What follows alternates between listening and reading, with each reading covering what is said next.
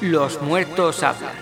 La galaxia ha escuchado una emisión misteriosa, una amenaza de venganza en la siniestra voz del difunto emperador Palpatine. La general Leia Organa envía agentes secretos para reunir inteligencia, mientras Rey, la última esperanza de los Jedi, entrena para la batalla contra la diabólica Primera Orden. Mientras tanto, el líder supremo Kylo Ren se enfurece en busca del emperador fantasma, decidido a destruir cualquier amenaza a su poder.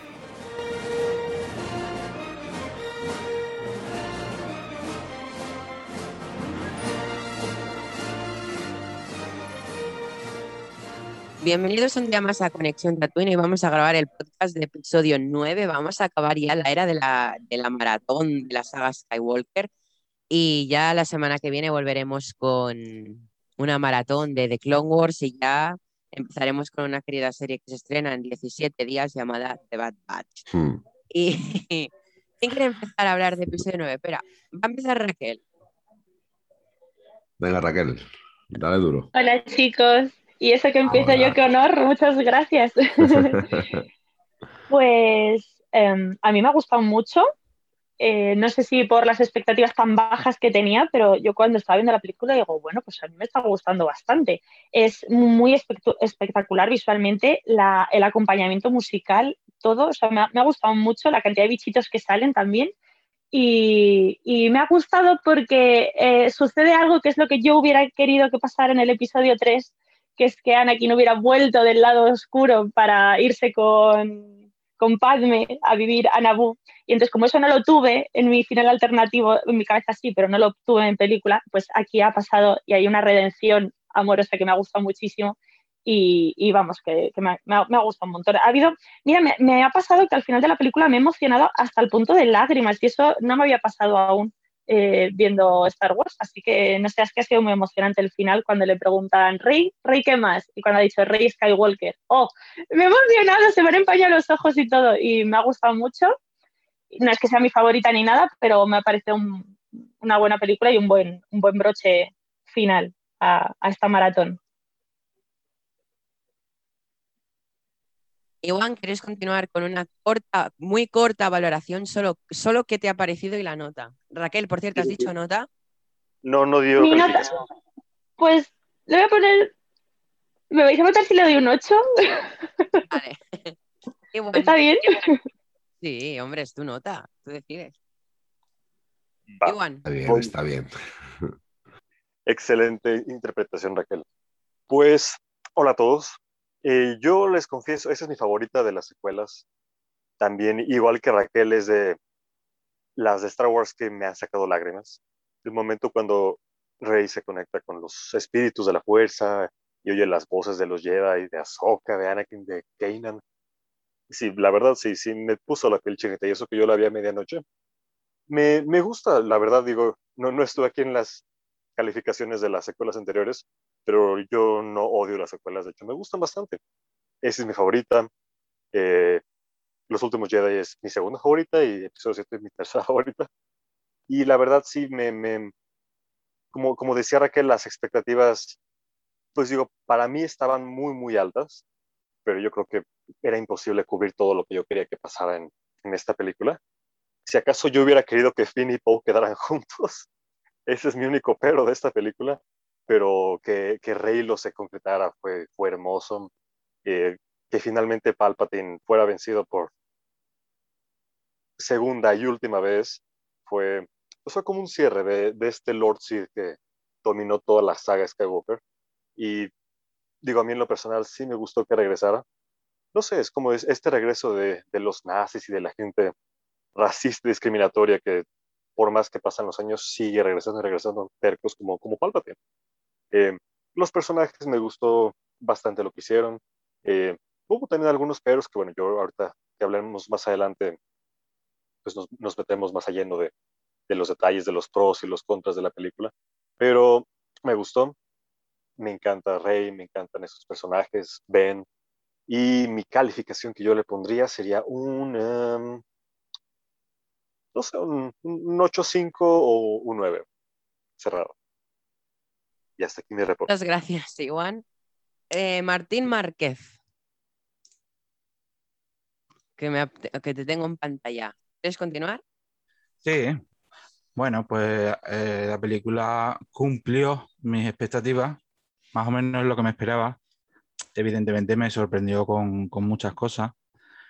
Eh, una película muy divertida de principio a fin, no, le, no hubo así pausas que me adormecieran ni nada, todo lo contrario, una película súper divertida, tuvo regresos de actores que ya luego se comentarán y que aportaron muchísimo a la película y actores que dieron giros y también aportaron muchísimo.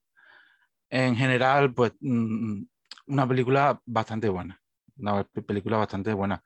Eh, en comparación con las precuelas, bueno, se queda atrás, pero que es, no es una película correcta, como podríamos decir, es una película buena. La sonora espectacular, interpretación, la trama, cierra bien lo que es la saga. Así que, eh, como ya luego vamos a seguir hablando de la película y tal, y vamos a ir detalle a detalle, paso ya a la calificación y teniendo en cuenta eh, la calificación que he ido dando a lo largo de la saga, pues que menos que un 9, yo creo que un 9 es la puntuación correcta para esta película. La película que se lo merece. Gracias, Martín. Eh, Guijero. Sí. Cuando acabes, continúo y acabamos la ronda de calificaciones, ¿de acuerdo? Venga, yo también voy a ser, voy a ser rápido. Mira, yo creo que esta película cierra un círculo de manera casi perfecta el, el ámbito de la saga Skywalker. Al final, lo que nos contaron en, en esta saga de secuelas es el, la vida de, de, los Skywalker, junto con todo aquello que le ha influido tanto de manera positiva como negativa. De manera positiva, tenemos eh, actores como Lando y su halcón milenario, por ejemplo, eh, por decir entre, entre otras, y de manera negativa el emperador, que como bien sabéis es el que convence a Vader para pasarse al lado oscuro y aquí pues, bueno, tiene un papel bastante, bastante importante en la película porque hace de, de malo malísimo. Para poder resumir un poco esta película, me gustaría decir solamente una frase que, que dice Kylo Ren en, eh, en, el metraje, al igual que es la misma que dice su abuelo, Darth Vader, en, en Star Wars. Y dice que eh, el lado oscuro de la fuerza es el camino que muchas de muchas habilidades que algunos considerarían antinaturales.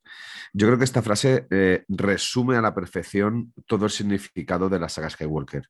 El cómo hay un, un enfrentamiento interno que empieza por Darth Vader y termina por, por Kylo Ren, empieza por Anakin, perdón, que todavía no era, no era Darth Vader, y termina con Kylo Ren, y, y, que, y que demuestra que no siempre, ellos piensan que no siempre el lado oscuro debe de ser malo. Te da una serie de, de habilidades que pueden ser extra, como el poder volver a la vida, como así usa el, seguramente el emperador, y, te hace ser, sí, más poderoso, pero hay que tener en cuenta que el poder al final lo puedes utilizar para poder hacer el bien como hace Kylo. Creo que es una evolución magistral del personaje de Kylo Ren. Creo que al final se convierte en todo lo que aquello que queríamos, que al final se convirtiera Vader en el retorno del Jedi. Lo que pasa que Kylo hace una evolución mucho antes del metraje que, que el propio Vader, que le hace al final y ya casi muerto y que, bueno, eh, nos lleva otra vez a esa batalla, esa aventura épica eh, llena de guiños hacia la trilogía, sobre todo las trilogías antiguas, eh, y que nos hace mantenernos en la butaca del cine impresionados, impactados y expectantes para poder ver qué, qué es lo que sucede a continuación. Quizá al final es un poquito más deprisa de lo que deberíamos quizá ese, beso entre, entre Kylo y Rey eh, nos sabe demasiado a poco porque aunque lo podamos llegar a entender, no lo entendemos. Pero bueno, quitando este tipo de cosas, creo que es una película magistral que cierra, que cierra el círculo de una, de una manera bestial.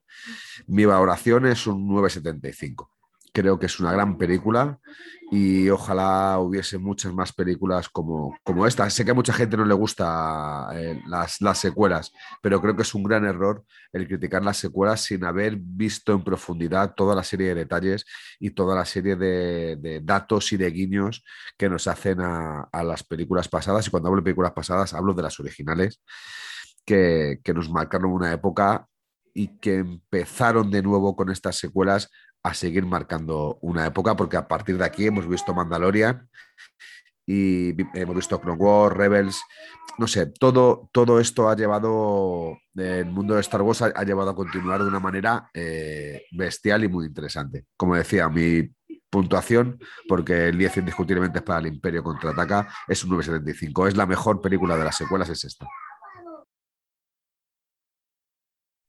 Gracias, de nada, a vosotros. Eh, vale, eh, El ascenso de Skywalker. La última peli que logré ir a ver al cine, luego vino la pandemia. Eh, me parece una película brutal, tiene unos planos increíbles. O sea, yo pude ir a ver esa peli con, con amigos al cine y lo disfruté bastante. Desde el regreso de Lando Calrissian, que creo que es lo que más digo que me gusta esta peli, volverla a ver a él. me dio mucha pena, muertes como la de Leia, el sorpresón de la aparición de Han Solo. O sea, es que. Y bueno, esta peli quizás en guion pues, podría haber sido mucho mejor, pero visualmente es espectacular, como las secuelas, una calidad de imagen. Esta es la película de Star Wars con mayor calidad de imagen. Hablo de peli, no de serie, porque Mandalorian tiene muy buena calidad. Y sobre todo escenas como, como la batalla entre Kylo y Rey encima de la, de la estrella de la muerte, el flashback de Rey en el lado oscuro, el final con Rey en Tatooine, o por último ya eh, cuando Rey espera que venga el, la nave de Kylo, el TIE Fighter, a, y a disparar, Rey se pone a correr y salta, parte el ala, me parece brutal, los indicios de que Rey es nieta, bueno, estoy haciendo, contando aquí toda la película, me adelanto, pero bueno, me parece una película brutal, una imagen increíble, ya lo he dicho. Eh, los Ewoks al final de todo de la película, de espaldas. Y pues nada, mi valoración de esta película es un 9, no le daría un 10 porque habría mucho que mejorar en tema narrativa. Pero bueno, el 10 ya lo tiene episodio 3 y, y el Imperio contraataca por mi parte. Así que si queréis, procedemos al debate. Ah, y Iwan, una cosita que tenía que decir yo que has dicho tú que me ha gustado es cuando has dicho que, que Finn y Poe deberían haber acabado juntos, pienso lo mismo que tú, ¿vale? sí, ¿por qué no? ¿Por qué no?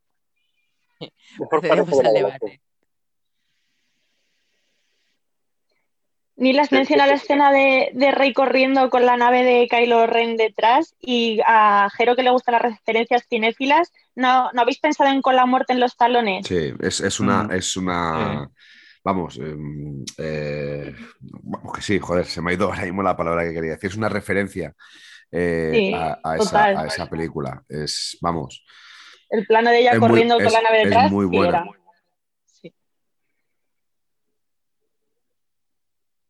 Oigan, ¿a ustedes qué les pareció el regreso de Palpatine? ¿Qué, qué opinan al A mí me ha encantado. Increíble, increíble. Bueno, uh, por ejemplo, uh, explicado pues, que durante toda la saga él, ha sido siempre el villano escondido, el que ha ido manejando los hilos de todo lo que ha pasado, tanto desde Anakin pequeño hasta el último eh, líder supremo que fue eh, Kylo Ren, eh, pasando por Snoke. O sea que ha sido el, el gran villano escondido, pese a su estado de salud ya lo último y me pareció bien, me pareció bien porque, o sea, me, me, gustó verlo. Aparte porque, bueno, me recordó a la primera trilogía, pero, pero eso es el, el poder Palpatine, el poder del emperador que, que pese a, bueno, pese a haber muerto, entre comillas, que evidentemente no murió, pues dio, dio vida a esta película con una buena trama de, bueno, de viajar hacia Exegol, eh, mm. y luego vimos esa escena que a mí me encantó, ver a Palpatine con todos sus seguidores, mm, con ese sonido de fondo de todos sus seguidores gritándole, aclamándole, eso, para mí fue sobrecogedor. Entonces, eh, toda esa trama de Palpatine y, y con toda la, la armada construida nueva, que la gente se preguntaba, ¿pero dónde ha salido? Bueno, ¿qué más da? Ah, pues la, la ha hecho, ya la tiene. Claro, es que eso es. Eh, esto- es que tampoco hay que buscarle explicaciones. Eso no que dices, Martín, de la gente que dice, ay, ¿de dónde sacas esa fleta? Pues mira, eh, eso demuestra otra vez más que Palpatine es la persona más inteligente de toda la saga de Star Wars. Siempre ha estado detrás moviendo los hilos y es el más inteligente. El tío, en cuanto cayó por la estrella de la muerte, ya tenía sus clones y ya planeó todo para crear la orden final. Ya ha tenido 30 años, o sea, unos 35 años para crearla. O sea, eh, la gente que quiera explicaciones en 35 años puede haber creado todo eso. Claro, además, sentimentalmente eh, pensamos, eh, sigue siendo I am my army. O sea que eh, sigue siendo el mismo actor, o sea, el que ha estado Sí, siempre ahí. me ha encantado. Desde que Sir sea él. Palpatine hasta, hasta el ultimito momento ha sido él. Entonces, no sé, a mí me, eso me, me conmovió que haya sido siempre el mismo actor y bravo por el actor, ¿no? Que, que ha estado escondido desde el primer momento porque desde el, el primer momento en el que Qui-Gon y Obi-Wan aterrizan, perdón, aterrizan, eh, llegan a la nave de la Federación de Comercio, ya ahí ya está detrás está la mano de, de Palpatine. Porque Antes ese de encuentro, estaba Palpatine segurísimo. ese encuentro, ese encuentro ya estaba ya planeado por, por el emperador. O sea, por Palpatine, en ese momento no era emperador todavía.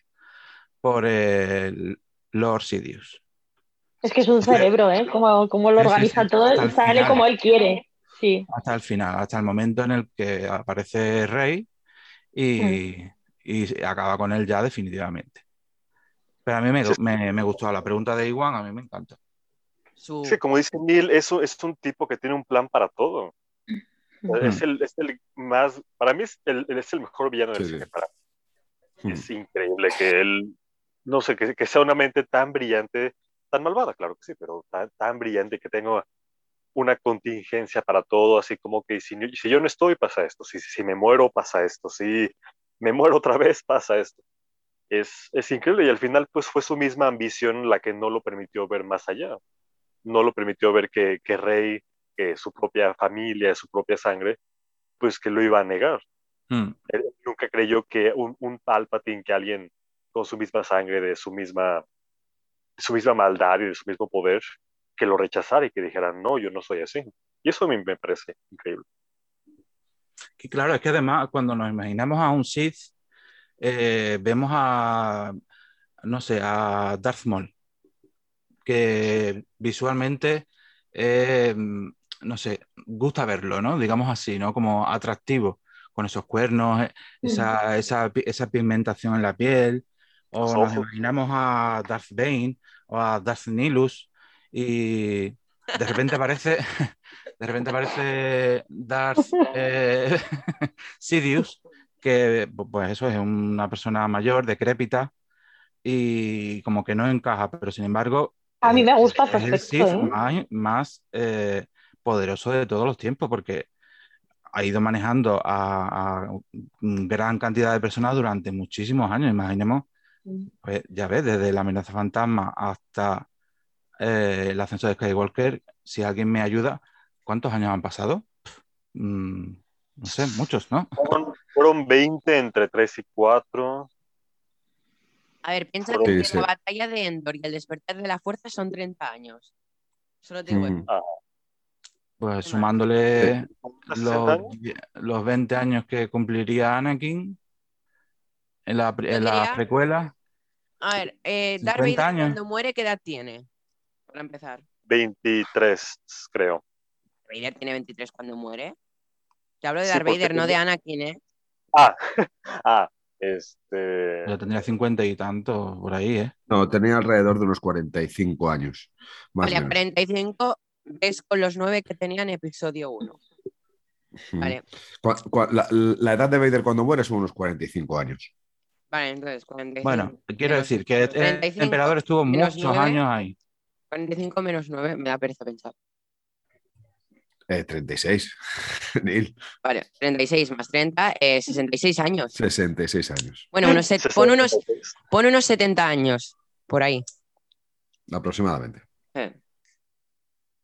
pues eso, que estuvo detrás de todo y manejándolo todo, pues muchísimo, muchísimo tiempo y nadie lo descubrió ya hasta lo último. O sea, y lo, cuando lo descubrieron, eh, toda la orden es que no pudo. O sea, directamente ya lo tenía planeado para quitarse de encima a prácticamente el 95% de la orden, aunque su plan estaba diseñado para quitarse al 100%, pero bueno, mm, quedaron, quedaron en ese momento el que era más fuerte, Yoda, no pudo, eh, Obi-Wan pues tampoco pudo, y, y pese a que Vader apareció y pues tampoco pudo. tampoco pudo pensar, medio. quien acaba con él es su nieta. Y, para Palpatine haber tenido una nieta ha tenido que tener hijos y para tener hijos ha tenido que tener una pareja. O sea, ¿Palpatine en qué momento ha tenido pareja? Ah, a ver, pues entre clon y clon, mientras se hacía la, armada esa, pues también tenía sus, sus, aferes. Está tiempo a todo, ¿no? Creo que tuvo sus hijos eh, antes de episodio 1. Por ahí. Sí, habría que hacer cálculos de edad por ahí, ¿no? Habría que hacer. a mí también me ha parecido como un parche o un reajuste de guion en el que vamos a hacer que Rey sea alguien importante. Pues va a ser Palpatín. ¿Por qué? Porque sí, y porque nos pega aquí ahora. Vale que en, todas las, en todas las sagas, bueno, en todas las secuelas, Rey ha tenido alguna algo de ir arrastrándose al lado oscuro, pero nunca indicios de que fuera una Palpatine. De repente en esta peli te ponen ahí un porón de indicios. Que se suelta rayos con la nave, que sí, guau, venga, va. Claro, la vemos muy poderosa y, vemos, y decimos todo, pero bueno, ¿y por qué no? Lo, decía yo en el podcast que hicimos de, de los últimos Jedi, ¿no? De repente aparece ahí levantando bloques y bloques y bloques de piedra, cuando en las precuelas vimos que los, los pobres eh, Jedi que se estaban iniciando tenían que pasar primero, antes de ser Padawan, tenían que pasar por una fase, luego eh, eh, ser Padawan, estar junto a un maestro que los, los enseñase, luego o sea que, Le han hecho un cursillo rápido de Matrix, ¿sabes? Uno de estos que le llaman por pinganilla. Y, de repente aparece esta, señora, el rey, de, ser un chatarrera, que vamos, no es porque sea chatarrera, sino mm. por de repente aparece ahí y la vemos levantando bloques de piedra en plan bruto y casi todo eh, autodidacta, bueno, prácticamente todo autodidacta. Y, y, claro, ahora que eh, entendemos que tiene sangre Palpatine, vamos entendiendo. claro, tiene ese nivel de midicloriano, entonces, claro. Además, voy a repetir y a recalcar lo que dije en el podcast anterior. Em, Rey no ha tenido maestro porque Luke no le ha enseñado nada. Ella es autodidacta. Sí, totalmente. Aprendió por Zoom. Claro, y encima no tenía YouTube, o sea que... para, aprender. O sea que ha sido. Sí, porque Rey. Eh, Luke es lo que hablábamos Hero y yo ayer, ¿no? Hmm, o sea que, que Luke estaba en una actitud, pues que eso, que renegaba de, enseñar porque ya enseñó y, fracasó, entonces renegaba. Renegaba de, hmm. prolongar lo que era la orden enseñando a otro discípulo y, y tuvo que aprender ella. De hecho, Luke fue cuando, cuando vio que ella no cesaba en entrenar, que se asomaba desde lo alto de la isla de Actos y la veía eh, practicando desde primera hora de la mañana ahí en una piedra, en un risco en, en, la isla y dale y dale y practicando y venga y practicando y practicando. Quizás ahí fue cuando se despertó de nuevo eh, esa conexión con la fuerza de, de Luke, que la tenía ahí como apagada o o sea que en ese sentido, Rey, bravo por Rey, porque. Bueno, ella, tiene también la ayuda de, mucha gente, que aunque no la veamos, sí al final podemos escuchar sus voces, ¿eh? O sea, porque yo creo que es una película donde introduce mucho el misticismo y mm. cuando hablamos de misticismo, incluso hablamos de, aquel misticismo paranormal, que tenemos que creer o no creer, ¿no? Eso ya es una, eh, algo totalmente voluntario en, en, el propio ser humano, ¿no? Pero, pero hablando en sí de la película, eh, en este sentido, tanto Kylo como, como Rey tienen voces en su cabeza que les van enseñando, alimentando y, bueno, pues eh, eh, opinando para intentar ayudarles en determinadas situaciones, ¿no? incluso en esta película podemos ver como las voces de Kylon eh, realmente son las de, las de Vader, las del Emperador y las de Snoke. Eh, además son las voces originales de, de Art Jones, que hace de Vader, de Andy Serkins, que es el que también hace de Gollum en, El Señor de los Anillos, Mm. eh, de Snoke y, de, y de- del Emperador. del emperador. Y bueno, las voces de que escucha Rey son las voces de Qui-Gon, son las voces de, de mm, eh, Obi-Wan Kenobi, Ahsoka, son las voces de Ahsoka Tano, Shakti. las voces de Kanan, Sí, hay las voces de Yoda, o sea que eh, en sí, en ese apartado místico, por así decirlo, aunque sea autodidacta, tiene una gran referencia que todo ese tipo de voces o de personas que aunque ya no están de manera física, si lo están de manera espiritual, la estén ayudando. Aparte de la, la breve enseñanza que recibe por parte de Luke, al igual que Luke eh, recibe una breve enseñanza de, de- de Yoda. Quizás si, si esto del cine fuese muchísimo más barato, pues podríamos ver en vez de tres películas, mm, quizás solamente tres de lo que le puede enseñar Luke a, a Rey o de lo que le enseñó Yoda a, a Luke, ¿no? Eh, en fin, esto es algo muy importante dentro de la trama, que es el aprendizaje Jedi, Jedi o Jedi, como queráis, pero, pero sí que es algo que se toma ya por supuesto de que alguien que es poderoso en la fuerza eh, tiene que saberlo y tiene que tenerlo ya casi aprendido por el mero hecho de que lo tiene muy interiorizado. Aunque haya escuelas eh, de, de niños en, en la antigüedad, de niños Jedi, creo que hay gente que tiene un don para ello. Uno de ellos es Anakin y otro de ellos es, es Rey. O sea, Mm. mm, creo que es, o Luke, incluso Luke, porque ya ves el, eh, que, que- que le enseña Obi-Wan Kenobi a, a Anakin Skywalker, si realmente les tiene, le, le tiene casi más abandonado que otra cosa. Y bueno, le considera un hermano, sí, pero, pero con el- la, la espalda que le da de manera continua al Consejo Jedi, eh, vemos que su aprendizaje no es que sea el que a lo mejor hubiesen tomado con otro, ¿no? No sé si me he explicado bien. Sí, sí. Sin Sí. duda son personajes que ya de por sí, ya, o sea, que tienen una fuerza, o sea, una intensidad, una conexión con la fuerza eh, eh, que no lo tienen el resto de, de personajes que están conectados con la fuerza. Eh, eh, estamos hablando de Luke, de Rey y, y Anakin, ¿no? Y los tres sufren prácticamente de lo mismo.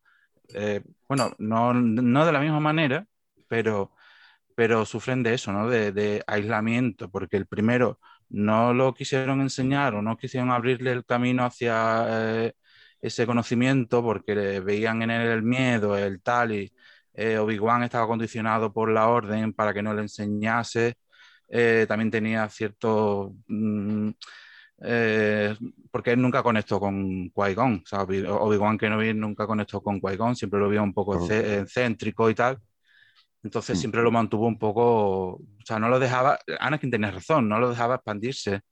Sí, sí. Y, eh, Luke Skywalker lo mismo, o sea, tuvo un entrenamiento, pues eso, eh, eh, se le presentaba de vez en cuando Obi-Wan, tuvo aquel aprendizaje con, con, con Yoda, pero lo demás fue todo, mm, pues entrenar, entrenar, entrenar y mucho esfuerzo mental. Y con Rey, pues lo que tú has dicho, sí ha tenido mucha ayuda, pues eh, todas esas presencias, pre- presencias que ha tenido, eh, que le han ayudado, pero le han ayudado, po- yo creo que por eso mismo, porque han visto en ella un potencial enorme, han vi- han visto en ella eh, una conexión con la fuerza tremenda y, y han querido ayudarla porque han visto que, que ahí, ahí, ahí es donde está eh, el futuro de la Orden Jedi. De hecho, es donde, donde ella dice, eh, yo soy todos los Jedi, ¿no? En, en ese momento épico de, la película, Mm.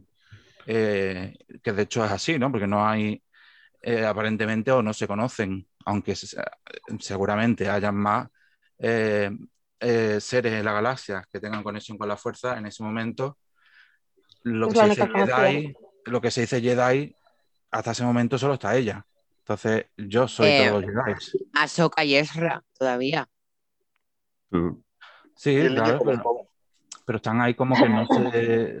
Aunque ¿Dónde tengo está? mis dudas de si Ahsoka en el, en el ascenso Skywalker ya, ya murió, porque, a ver, Oye, si pensamos, eh, Ahsoka se escucha hablar como un, como un fantasma fuerza y tú puedes decir, bueno, está viva y la habla igualmente. Pero claro, Ezra no se le escucha y Ezra sí que tiene de esto que esté vivo, pero Ahsoka yo creo Mm. que ya debe haber muerto y más por edad. Bueno, Por el eh, de eso ascenso se ha ya- especulado, de eso se ya ha debe haber mucho muerto, en, creo. en- en- en internet de que si Ahsoka estaba viva en el episodio 9 o estaba muerta, por el mero hecho de que se le escucha la, la voz de, de Ahsoka Tano. Eh, bueno, yo creo que, que incluso no hace falta haber desaparecido, porque ya no por sí muerto, sino desaparecido, para poder tener una conexión con, con una persona o, co- o con un, en, este caso con alguien que es poderoso en la fuerza, un Jedi o incluso un Sith, o sea, eh, que es poderoso en la fuerza.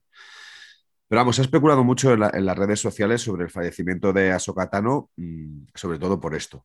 Porque si no sería la única de las voces que, se, que escucha Rey que no estuviera muerta. Pero bueno, es algo que no nos han explicado y que quizá en la serie de Ahsoka Tano nos explicarán, ¿no? Eh, o se sabrá algo más qué es lo que realmente pasa con Ahsoka Tano después de, de Mando, de Mandalorian. Pensar que tiene 30 años, o sea, tienen 30 años para rellenar el Filoniverse. O sea, tela, ¿eh? Hay sí, 30 sí, no, años sí, para queda, rellenar. queda mucho, queda Mm. mucho que contar de, de, de Ahsoka Tano, eso es indiscutible. Pero Queda yo es lo que digo. por, por contar. La esperanza de vida de los togrutas son de, eh, de la misma que un humano. Entonces, a ver, entiendo que haya muerto, pero ya nos darán la muerte épicas, nos darán su historia y todo, harán los live action. Pero que eh, para la ascenso de Skywalker, pensar que son unos 35 años después de la batalla de Endor, eh, ya, eh, y más Ahsoka, que cuando la cogió Anakin debería tener unos 12 años, eh, yo creo que ya está muerta. Pues tiene como unos 60, ¿no? Ya para episodio 9 tendría como 60, 70 años. Sí, o sea, no sé. Es raro, sí que entiendo Hombre, que sí. esté vivo y por eso no se escuche su voz, pero hay que decir que aparece el fantasma de Rebels cuando aparecen todas las naves de la rebelión. eh, Sí, De sí, vuelta. aparece. Y aparece. Hera. Y aparece el fantasma, sí, es verdad. ojalá hubiéramos visto a alguno de los miembros. Bueno, pero es, es- es- es algo que, no, que como no deja claro en, en- en la película, ni, ni nadie se ha, se ha dicho absolutamente nada sobre el tema de Ahsoka, es algo que dejemos en cuarentena porque todo lo que digamos era especular sobre su futuro, sobre su presente, sobre su pasado. Mm. Veamos, primero veamos la serie luego, y luego pensemos realmente lo que ha pasado Las- con, con la Ahsoka Tano. Yo tengo, yo tengo las series, yo, te- yo tengo esperanza de que incluso siga viva y que la conexión, que sea una de los últimos eh, Jedi que, que existe, que la conexión que tiene es por el mero hecho de, de ser conocedora de que hay una nueva eh, Jedi eh, navegando por la, por la galaxia. Sí, yo pienso igual, yo creo que todo llegará, toda respuesta a, a todas estas preguntas que, que nos están surgiendo ahora llegarán, porque, porque eso, porque Favreau y Filoni eh, tienen mucho margen de tiempo, tienen eh, mucha Bueno, confianza en, por parte de Disney para, para Sí, eso, sí. para que nos vayan cerrando eh, Hmm. tramas y tal. Entonces, tampoco me planteo mucho el que ha pasado y tal. Ya llegará la respuesta, yo creo. ¿Y qué pensáis acerca de la muerte de Leia? Yo aquí tenía una duda, es que no lo he comprobado, pero la actriz murió durante el rodaje o algo porque se me ha No, hecho murió- muy... No, no, no, no. La actriz murió Murió desde- en Eh, 2016. Cuando los últimos Jedi. ¿Cómo? Murió en el en rodaje de los últimos 2016. Jedi. Ah, Ya, o ya sea, rodó antes. sus, o sea, ya, Sí. ya rodó sus escenas, todas. Y Ella no rodó escenas para Ascenso Skywalker, es CGI, lo suyo. se, Ah, es que me lo estaba Sí, sí, pareciendo, sí, digo, sí. ojo, se ve muy robótico, pero no, no sabía. No, no, ¿sabes? no. Por eso- A ver, o sea, las escenas que se veo en el ascenso de Skywalker son escenas que dejó J.J. Abrams eh, descartadas, que se rodaron mm, para eh, eh, un- el despertar de la fuerza. Se Hay escenas recicladas, pero escenas que sí que es todo CGI puro, ¿eh? Y Por ejemplo, el- abrazo entre Leia y Rey, cogieron el, se ve que cogieron el abrazo que le hace Leia a Han Solo y le pusieron la cara así. Bueno, pues eso, y en, el, Ujú. en los últimos Jedi eh, le, le- le dio tiempo a rodar todo. Entonces rodó todo Sí. y luego, bueno, falleció. Es que a mí me ha sabido a muy poco, o sea, teniendo en cuenta cómo fue el entierro de Padme, que es una pasada con todas las flores, que se la ve en primer plano. Entonces, Mm. claro, así el de Leia se me ha hecho tan, tan aséptico, tan, tan que no se ve, que tiene una sábana por encima, que podría ser cualquiera, y me ha sabido muy a poquito, la verdad. Sí, era porque ya estaba, ya había. ya Claro, había- había ya había, fallecido. había fallecido y es un personaje real, eh, quizás por respeto, quizás también un poco. Sí. algo más. Madonna. su hija.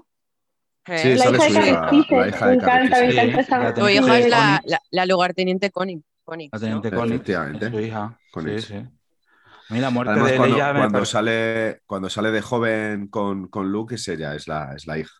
Mm. Sí.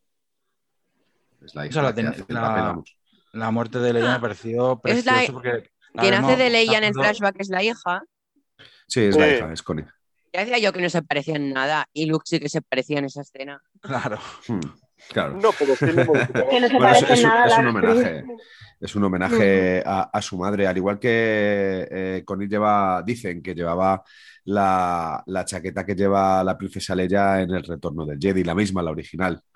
¿No? Aparte que lleva el pelo como. Igual, sí, la, la, la 13, yo me he dado cuenta del guiño. Efectivamente, es, es Sí. un homenaje que, le- que, bueno, que decían que estaba escrito en el guion después de que tuvieron que reescribir el guion, porque hay que, hay que recordar que la idea, eh, la intención que tenía desde un principio JJ Abrams es que en la segunda parte de la trilogía el actor importante eh, fuese Luke y en la última parte fuese Leia. O sea, que iba a tener muchísimo más peso en la trama de, que, el que- que el que al final tuvo porque estaba, porque estaba fallecida. Entonces, pues para poder, bueno, eh, hacerle un fiel homenaje, decidieron que la hija llevara incluso, ya te digo, la, la casaca, la casaca original. Tuvo que ser muy emotivo para ella. Para ellas, compartir rodaje y luego para la hija. Es que a ti como hija eh, tiene que ser muy, muy potente vivir algo así con tu madre. Y luego regresar a grabar sin ella. Sí, sí. Sí, muy fuerte. Pero fue hermoso. A mí me gustó mucho la, Sí. la muerte de Leia. Y también, no sé si, si se dieron cuenta, pero R2, bueno, R2 estuvo presente tanto en su nacimiento como en su muerte. Hmm. Mm. Les estuvo acompañando. Por cierto. Es crucial la, la muerte de Leia, me parece, vamos, porque eh, hace el impasse, Raquel. el que ella... Dime. espera, hacemos una pausa y volvemos a hablar, a acabar de hablar de la muerte de Leia y hablamos del regreso de Han Solo. Vale. Bueno, chicos, después de esta pequeña pausa que hemos hecho, eh, ¿os parece si hablamos del regreso de Han Solo y Harrison Ford?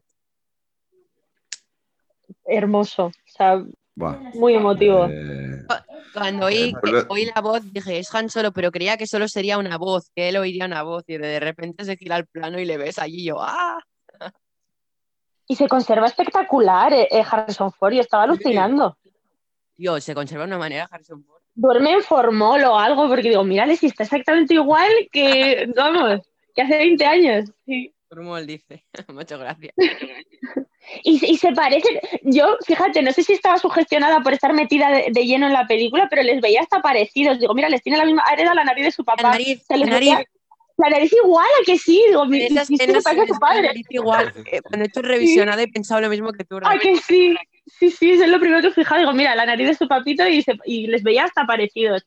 Y, en- y, eh, eh, enlazando con la muerte de Leia, es que me ha parecido tan crucial ese momentazo, el que cuando Leia muere para conectar con, con su hijo y es cuando Rey le, le, le apuñala, pero luego le cura, que me ha parecido precioso ese momento, y luego aparece Han Solo, es que me parece tan definitivo, tan crucial, tan, tan todo, para que él tire su sable y, y regrese del lado oscuro, es que me ha parecido tan emocionante. Y luego uno de los guiños que decía Gerard al principio en su valoración, decía hay muchos guiños Sí. a las a las películas eh, originales.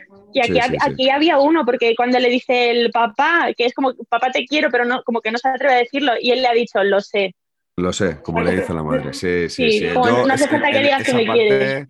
Uf, me ha erizado la piel, eh, de- he de Sí. decirlo. Aparte que es súper emotivo el, el regreso de Han Solo para hablar con su hijo después de lo que, de lo que hace su hijo, que es matarle, ¿no?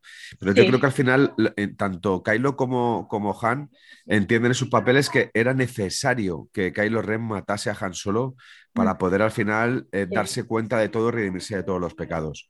Yo creo que Y es, llora de verdad actor, ¿eh? Me ha parecido una, un papelón, porque es un yo le he visto llorar de verdad. Es Sí. un actorazo como la Copa de un Pino, aparte que el, el propio papel, eh, ha- hay una evolución brutal Sí. de la primera parte de las, de las secuelas a esta, a, esta, Sí. a esta película. Es brutal. O sea, a mí lo que más me gusta de la película es la evolución que tiene Kylo Ren, esa, esa imagen de, de- de asesino vengativo y esa imagen al final a la vez vez de, de persona que quiere redimirse de todos los pecados y, y Sí. pedir perdón por todo, lo- por todo el mal que ha hecho utilizando el lado oscuro. Cuando realmente lo que se da cuenta es que utilizando el lado oscuro podría haber hecho mucho bien.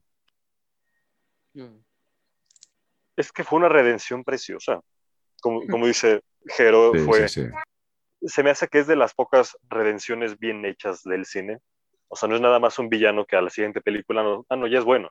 No, o sea, siempre vimos que Kylo estaba conflictuado, no, no estaba seguro de lo que hacía, incluso cuando hacía algo mal o, o se rendía al lado oscuro, pues veíamos que no estaba muy seguro de eso. O sea, como él dice, eh, tanto en episodio 7 como en episodio 9, eh, él se siente dividido y, Mm. y sabe lo que tiene que hacer, pero no sabe si es suficientemente fuerte. Y ya finalmente aquí, como dice Raquel, con, con el recuerdo de su madre que se le aparece, con el, el perdón de Rey que le dice que para ella lo, lo único que siempre quiso fue pues, estar con él, pero con Ben.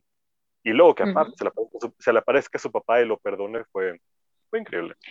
Ha sido un momentazo, eh, si habéis visto WandaVision, ha sido un momentazo un poco visión Wanda cuando le dice eres un recuerdo y le toca así como, no sé, ha sido como, ha sido muy, muy, muy fuerte, muy, muy, Oy. muy potente. ¿No te lo ha parecido a ti, Neil? No, A mí sí, cuando le dice eres un, eres un recuerdo, y claro, cuando dicen pregunta ¿qué soy Es que- yo? Pues, es eh, que yo esta peli la vi hace mucho, entonces no. Claro, tú la Ah. acabas de ver, entonces la relaciono con WandaVision. Sí, sí. Pero sí, tienes razón, ¿eh? Tienes Sí, razón. sí, sí, sí. Claro, es una proyección de, de algo que está en su cerebro. Con la cantidad de regresos que hemos tenido. Ando Calrissian, perdón, soy muy pesado, pero es que. Va. Fijaos que es el único humano, el único humano que vuelve, que vuelve aunque sea en calidad de espectro. Cuando digo humano, es, es humano sin, sin ningún tipo de poderes. O sea, alguien Ah, sí, sí, sí, sí. que, que, bueno, lo que pasa es que esa conexión que tiene ya, ya no con la fuerza, sí. sino entre padre e hijo. O sea, Claro. la conexión que hay entre ellos dos le, le hace volver a verle. Pero es, la fuerza de Kylo quien lo proyecta. O sea, no, no es necesariamente que Han solo tuviera, o sea, que es un simple humano, no tiene poder, sino que Kylo es el que lo proyecta. Y Mm. supongo que es así. Bueno, o, o que realmente, bueno, ahí. Es que como ya estamos hablando un poco de misticismo, al fin y al cabo, también, pues eso entra dentro del propio concepto de la propia persona que pueda tener del poder ver a gente que ha desaparecido o no, ¿no? Mm. Yo creo firmemente que alguien que ha fallecido puede, puede volver a visitarnos, aunque sea, aunque sea en un sueño, ¿no? Por así decirlo, para que no piense, la gente que, podamos estar o que estoy loco, ¿no? Y, ya no solamente que Kylo necesitaba ver a su padre para que le perdonara, sino que es posible que una persona, una vez fallecida, pueda volver eh, con esa energía que, que se, que se tiene a decirnos unas palabras, tanto buenas como malas. Oye, es que ha sido tan precioso cuando le dice, eh, no, el que, el que ha muerto es Kylo Ren, mi hijo sigue vivo. O sea, yo ahí estaba, digo, no puedo más, qué bonito, Claro, precioso. Mm. Porque el otro está triste pensando que el que ha muerto es, es, eh, Ben y está Ben triste solo. por eso. Y es claro, y le alivia, le dice, no, no, o sea, el que ha muerto es Kylo Ren. Jo, increíble. Es- vamos, no sé, yo, yo no entiendo todavía por qué la gente eh, odia estas, estas secuelas. O sea, con escenas tan sumamente maravillosas como, como esta en la película, eh, no sé cómo la gente puede odiar a las precuelas, como esta, como esta escena, como la escena donde por fin Chihuahua obtiene su medalla que no le dieron sí. en, en- en- en la primera trilogía, ¿no? La- en, la- en las antiguas. O sea, porque seguramente que por- en aquel momento pensarían que porque una bestia debe tener una medalla. Pues sí, Chihuahua es alguien fundamental dentro de la saga de Star Wars, es un papel primordial y, y- y es un salvador, porque él también está al mando del halcón milenario. Entonces, ¿Os habéis creído en algún momento que estuviera muerto? Porque yo no, ¿eh? O sea, en ningún momento me lo he creído. Cuando, cuando destruyen la nave en la que se supone que va Chiwi y lloran porque han muerto, yo no me lo he creído, ¿eh? Yo he pensado, no he visto el cadáver, no me lo creo. sí, Bueno, yo en un principio dije, no sí puede ser, creí. o sea, no, no puede ser, o sea, que te lo creíste, Martín? que- Yo sí me lo creí. Lo que, lo que pasa es que tardó poco también, el hecho hasta que nos dijeron que no, que está vivo. Yo en el Yo lo ¿eh? digo, ojo, qué rápido lo han resuelto. Deberían haber dejado un poco más de misterio, pero es que en la siguiente escena ya se sabe que está. A ver, como ya Está- estamos llegando al fin del ciclo, digo, se la ha cargado, se la ha cargado hoy, se la ha cargado, o sea, que no cosa, hay más lectura.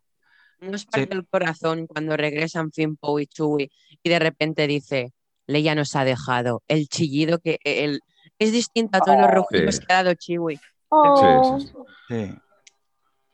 Fue conmovedor eso. Es que era, era no sé, esa la- la- cuando hablamos incluso también de conexión, eh, Han y Chewie se, se- llevan juntos desde, desde Sí. tem- de una edad muy temprana, pero yo creo que la conexión que se tiene en las, en las películas originales y en esta al final, esa conexión que tiene entre Leia y Chewie eh, es, no sé, es que es muy, es, es una relación más de protección, una, una relación más de hermanos, es, es un... eh, es que no sé cómo explicarlo. Yo Sí, creo que sí, se adoran entre, Lo, entre lo los vimos dos. en el, en el despertar de la fuerza cuando se encuentran Sí, después sí, tanto sí, sí. tiempo. Ese abrazo que Ese se dan, abrazo, que, sí. que- que- que, bueno, eh, ves como Leia abraza a un peluche grande y, y Chewie abraza a alguien a quien quiere y protege, ¿sabes? Es Mm. como si fuesen, como si ya te, ya te digo, como si fuesen hermanos. Sí, es que la también- protege. Sigue Ah, perdón. Sí, ah, ah, eh, cuando en episodio 5, cuando Han solo se va a sacrificar, él le dice a Chewie que él tiene que proteger a la princesa. Y es como Sí, sí, desde sí. entonces Chewie pues, ha sido su, su Ajá. protector, su compañero. Y pues ya son los únicos que quedan. Y pues ya perdió también a Leia y fue. Perdió a su Ah. familia Chewie. Ahora Claro, Chewie solo sí. se puede agarrar a- en Lando. A- Aparte que yo, yo creo que de, de- de los personajes de la trilogía original es el único que no les llama fel, felpudo con patas, ¿no? Mm. Es la única Es que, la, la única que le respeta realmente, realmente como es. Seguramente porque Leia, eh, al ser, bueno, eh, no podemos decir hija, porque todos sabemos que es hija de la princesa Amidala y, de Anakin Skywalker, pero bueno, a- al haber pertenecido al Alderaan, a ser princesa de Alderaan, por así decirlo, ella, ella sabe un poco el significado de todas las razas de y tribus que hay en la galaxia, ¿no? Y seguramente, pues bueno, respete a- al pueblo, al pueblo Wookiee, ¿no? Pues sí, claro que sí. Ay, Aparte que como embajadora como senadora, pues Claro, claro, es que eh, eh, como, como- como su, como su madre, la senadora, al ser senadora, eh, bueno, yo, yo creo que respeta a los pueblos, ¿no? De, Sí. de toda la galaxia. Y lo- los Wookiees son un pueblo, no son un felpudo con pata, ni son un bicho raro claro, que, hecho, lo- que anda lo por vimos- ahí perdido de la mano de Dios, ¿no? de hecho, lo vimos en Okashik, ¿no? Lo vimos en el, el- el planeta. Lo vimos en el episodio 3, Sí, sí, sí. Que, sí, sí. donde fue Yoda. Bueno, es un planeta que tiene su ejército, que tiene sus Ajá. líderes, tiene sus líderes y tiene lo único, bueno, pues esa forma de Son hablar. buenos y- guerreros, Claro, claro, son, son guerreros. grandes y- guerreros y, y Mm. tienen su representación en el Senado. Lo que pasa que, bueno, lo vemos con esa, con esa forma de hablar y esa altura, Mm. eh, con pelos y tal, y, y parecen bestias, pero que, bueno, en realidad, bueno, pues tienen su forma de pensar, su forma de actuar, son seres pensantes. ¿Se Son- sabe la esperanza de vida de, un- de los Wookiees? Porque yo lo estaba pensando durante, durante la película, que no ha envejecido Debe ser- nada. son unos mil Debe años, ser- muchos. ¿Cuánto? Unos Ciento mil novecientos. ¿1900? No, unos 900 y unos mil, perdón, que lo he dicho mal. Ah. Bueno, aún así me parece una Una barbaridad. barbaridad. No, la, la- la esperanza de vida que tiene de media los Wookiees es- son entre 600 y 800 años aproximadamente. Pues Ah, qué bueno. tristeza toda la gente que va Es a una ver morir. Bueno, sí. me, he acercado más o menos. Te has acercado, te has acercado ahí un poquito más o menos, ¿no? Pero bien, recordado bien. 8000 por ahí, pero eso he dicho 900. No, entre unos 600 y 800 años. Hay que decir de, de Chewie que eh, en esta película no, no pudo no pudo representarla, no pudo estar dentro de ese traje de felpudo con patas eh, Peter Maui, que era el que el que interpretaba siempre, había interpretado siempre a Chihuahua, porque en- como explicamos en hace ya unos cuantos podcasts, eh, Star Wars tiene una cosa fundamental y es que siempre intenta que todos los actores, creo que lo, que lo hacíamos en, en la serie de Mando, los actores originales que interpretan un papel vuelven otra vez a las sagas y ese papel se vuelve a, se vuelve a dar.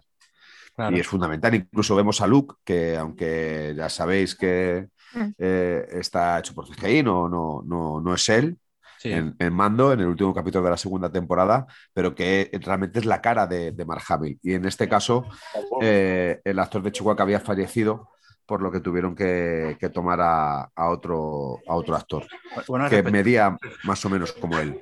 respecto a eso, hay imágenes de, de Mark Hamill viendo a, a ese Luke en, en el episodio, en el último episodio rescatando Sí. a Grogu, no rescatando, buscando a Grogu, Sí. estaba encantadísimo.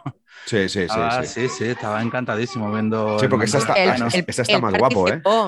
Él participó. Sí, sí. Sí, Ah, sí, le sí, sí. encantó, le encantó. Bueno, Qué bueno. Y, y- y ya que hablamos un poco de actores, el único que ha repetido en las nueve películas, porque George Lucas garantizó hace muchísimos años que eh, habría dos personajes que saldrían en todas las películas de Star Wars. Uno era C3PO y otro era R2D2. Y el único actor, porque el de R2 también había fallecido, el único actor que ha repetido las nueve películas ha sido Anthony Daniels, que es el que encarna a, a C3PO. C3PO. Mm. Qué Es el único que, que sale, que sale en, las, en las nueve películas. Y aún le queda Bueno, por hacer de Bueno, y hablando C3PO. de C3PO, el personaje, hay un personaje que sale en el ascenso de Skywalker, Babu Freak. ¿Qué os parece Babu Freak? Oh, genial. adorable. Es la estrella de la película. Soy Sí, el único- no, yo- sé que Jero también se ha, se ha reservado el Funko Pop de Babu Freak 10 pulgadas. Sí, me, me- ¡Ay, me qué ti- me tiene que llegar. Me tiene Sí, que llegar. No sé cuándo llegará, pero me, ti- me tiene que llegar. Y, y he de decir una cosa. Es verdad que ese es uno de los personajes que es- sale muy poquito, pero que nos hace muchísima gracia, nos encanta. Aunque seguramente sea un personaje eh, para poder vender merchandising a tope. O A mí me sea, gustó su. su Sí, cuando, ¡Hey!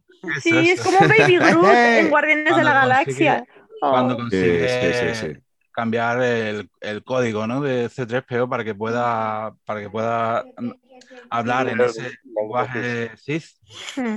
No. y, y dar el grito ese. Eso es, es buenísimo. Y hablando de sí, escenas sí, sí, tristes, es. que antes me he quedado De- con ganas, eh, una ha sido cuando C3PO eh, se pone de pie y le preguntan ¿qué haces? Y dice echar un último vistazo a mis amigos. O sea, Sí. es muy triste. Sí. Pero bueno, yo Pero bueno, eso, sabía- eso- eso pasa sí. ya en el episodio 3, ¿eh? Para, para Sí. proteger a, a los gemelos, lo que hacen es que le, les reinician la memoria. Y bueno, la verdad es que es súper curioso, pero es así. O sea, esto ya pasa en el episodio 3. Pero todo. Pero no, no quita que fuera triste, aunque yo confiaba en que Sí, R2D2 es- le iba a, a- a recuperar la memoria. Que el hecho. R- R2D2 Sí. se mueve en el tráiler, por lo menos. Sí. Hablando de, del Babu Freak, eh, cuando entran en el bar eh, en busca de este, es que no sé, de este pequeño ser, el, el- el camarero que sale es John Williams, es el, el gran compositor de, de Star Ay, Wars y de sí. otras películas. O sea, tiene un pequeño cameo. sí. Sí, Sí, tiene un pequeño cameo en esta película. A, a alguien tan sumamente grande como John Williams. Sí. ¿eh? O sea, ole, ole y ole. Pues sí. Ole a ¿Qué os parece el personaje de, de Thori Bliss? La ex de Poe Dameron. Bueno, otra mujer, otra mujer ahí, ¿no? Una mujer guerrera, una Sí. mujer ahí que, bueno, de armas tomar, que al final se une eh, en la lucha y a mí me gustó verla, me gustó verla. Y- Parece un Power Ranger. Yo cuando la veía, veía el Power Ranger, te lo juro. Hay Yo- que, que ese personaje tiene raíces mandalorianas. te, te quedas un poco con la duda, sí, ¿ves? Te quedas un poco con la duda de dónde viene ese personaje, el pasado, Es pero que bueno, la película tampoco... es para cerrar No. un ciclo y te presentan un porrón de personajes. La chica Ya. negrita, Jana, Sí. la, la del caballo, que por cierto me encantó ese personaje. Pero no entendí el final con, con Lando, o sea, cuando dice, no sé de dónde soy o tal, dice, vamos a descubrirlo. Eso, eso, Es que sí ¿eso es su hija. queda? Es que yo Es creo su que su se hija. habló, ¿no? Que era su hija, se habló, pero bueno. Claro, es que me queda así un poco, digo, pero ¿lo van a decir o no lo van a decir? Que yo, Yo no me pienso entero que si no su me lo hija. explican. Es que yo, cuando he refrescado la peli, seguía pensando del cine, o sea, desde, hace- desde 2019 de Navidad, que pensaba que Lando había dicho, había afirmado que era su hija. No, ahora resulta que dice, vamos a descubrirlo. Claro, dice, vamos a descubrirlo y me queda así como, bueno, pero ¿me lo va a decir o no? Que yo necesito datos y, y me queda así un poco. Creo que en la novelización lo confirman, creo. Sí, ¿no? ¿Sí? Sí. O En las novelas de. Aftermath, que también confirman Hmm. que el Palpatine era un clon. El que vemos en... Mm. Es Sí, que, bueno, de esto, de esto recuerdo, también se ha hablado mucho. Si mal no recuerdo, hubo un plan para ir en contra de todos los hijos de la rebelión. O sea, de, de una venganza en contra de todos los que vencieron a Palpatine. Por eso corrompió a Ben, le robó su hija Lando. O sea, era era también parte del plan, el castigar a los héroes. Mm. Ese No, pero Palpatine, ¿qué? Yo pienso que es su hija. Hombre, ella hace un Sobre- puchero, ella hace como un pucherito como, como si lo supiera, ¿sabes? Como si supiera que tiene alguna relación con él. Mm, La actriz hace así como, no sé. Claro, y se ella se le- acerca a él, justo. Sí. Pero es verdad que meten así como al final te meten varios personajes que dices, a ver, no demasiado así de repente sin da- dar tiempo a, a desarrollar. Mm. Es- Es que también yo creo que era como dar la puerta abierta para, a pesar de que este es el final de la saga Skywalker, pues en un futuro tener más personajes y más... Vamos a entrar en un, un debate que quería abrir. Gracias, igual. A ver. ¿Creéis que vamos a ver otra trilogía de Star Wars a continuación de esto? No tiene por qué ser la saga Skywalker, pero una trilogía. Sí. Sí, Indiscutiblemente. Seguro que sí, sí. sin duda. Y más ahora que han comprado los derechos. Pasarán unos años, pero sí. Cuando te- yo creo que después del Filoniverse eh, ya veremos algo. Pues es que viene Sí. la trilogía de la Alta República, ¿no? Ya es que se viene Mm. Sí, a, Sí, a sí, ver, eh, Pero yo creo que hay proyectado, hay proyectado High una Republic, de trilogía de, momento- Star Wars hace muchos años. de High Republic de momento son novelas y que conectarán con la serie de Acolyte. Pero no se ha confirmado que se hagan pelis, seguramente se harán, ¿eh? pero de momento no está confirmado. Ni han empezado a producir nada porque ni, se ha, ni ha acabado la era de High Republic en novelas. La novelización de la Alta República es para tener eso, para tener una base, para luego pues, Derivar a la iniciar serie de el- Acolyte. iniciar la, el proyecto de la, de, la, de la película, de la trilogía. Pienso yo, que por eso está en la fase ahora de novelización. Y luego ya vendrá la trilogía. Hay un personaje Sobre- de, de High Republic que me llama mucho, que es la Jedi, Eibar Chris, por favor. Sí, Eh, brutal. Hay varios. Lo que pasa es que son de momentos tan desconocidos que, bueno, hay que seguir leyendo de- sobre ellos un poco. Yo ya me, he reservado el libro en castellano de The High Republic. Sale el 5 de mayo. Mm. Si os interesa, está en Amazon para reservarlo. No, no, ya yo lo tengo tam- eh, también. Planeta Comic. Hay que hacer un club de lectura ahora. Pronto vendrá un bibliotecario de Star Wars a charlar con nosotros, Bien, bien, bien, bien. llamado Corta. Yo, yo les quería compartir. Dejo el suspense. ¿Hay, hay Mm. fans de Harry Potter aquí? Sí, Dime, dime. sí. Fans de Harry Potter. Ah, Eh, sí. Porque les quería decir que todos estos regresos, así en episodio 9, el regreso del, del recuerdo de Han y todo eso, a mí me gustó mucho porque también se me figuró cuando Harry, antes de ir al, al bosque a enfrentarse a Voldemort, que la piedra le, le muestra todos los recuerdos de los fantasmas que, que Sí, se verdad, sí. Oh, A- antes de enfrentarse a su, a su momento final. de, hablando de Harry Potter, falleció Narcisa Malfoy. Sí, lo que pasa es que yo la conocía por Peaky Blinders, Sí, la tía Peaky. Blinders, sí. Sí, sí, sí, Mm. efectivamente. Pero sí es verdad, Iwan Sim, no lo había relacionado yo, pero me- no había caído. Que Ah, habían a mí- vuelto. A, mí hasta ahorita se me ocurrió también. Sí, no había caído, es verdad. Que formaron como un círculo alrededor de él Mm. y La- para apoyarle en el momento que, bueno, que venía después. Las piedras son que- muy importantes en, en Yo- mucho- en muchos universos, uno de ellos en el universo de Star Wars. Ya le El dice Marvel Luke a también. Rey, le dice Luke a Rey, ser un Jedi no significa solamente poder levantar piedras, pero aún así, levantando piedras consigue salvar a todo el grupo. Eh, tiene una, una relevancia bastante, bastante importante. La- las, las piedras son parte de nuestra, de nuestra tierra, de nuestra historia. Tener en cuenta que la, la humanidad podría extinguirse y todos los, los seres o, o especímenes de la tierra se, se podrían extinguir al 100%, pero la- las piedras siempre seguirían.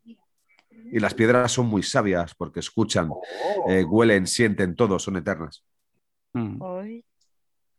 Qué místico, qué chulo, me encanta. Bueno, es-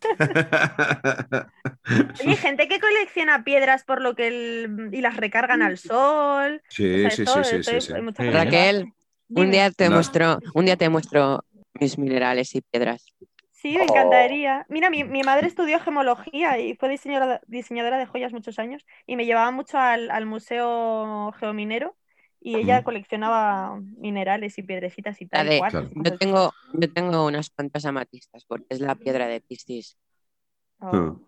Es muy bonita la amatista. Mira, pues mi tía, a ver si un día mm, puedo mi- verla y te mando una foto de las amatistas que tiene mi tía, que son impresionantes, de grandes. Es mi preferida, la amatista, es muy bonita. Lila, Y lila. al fin y al cabo, ¿qué son? ¿Qué son? Piedras. Piedras, ¿no? Piedras. Y, Sí. y- y son piedras que valen para qué? Para generar energía, al fin y al cabo. Son fuentes de energía inagotables. Bueno, Por los minerales más que piedra So- vienen a bueno, derivar so- de cristales. Sí, pero bueno, nuestro sí, pero.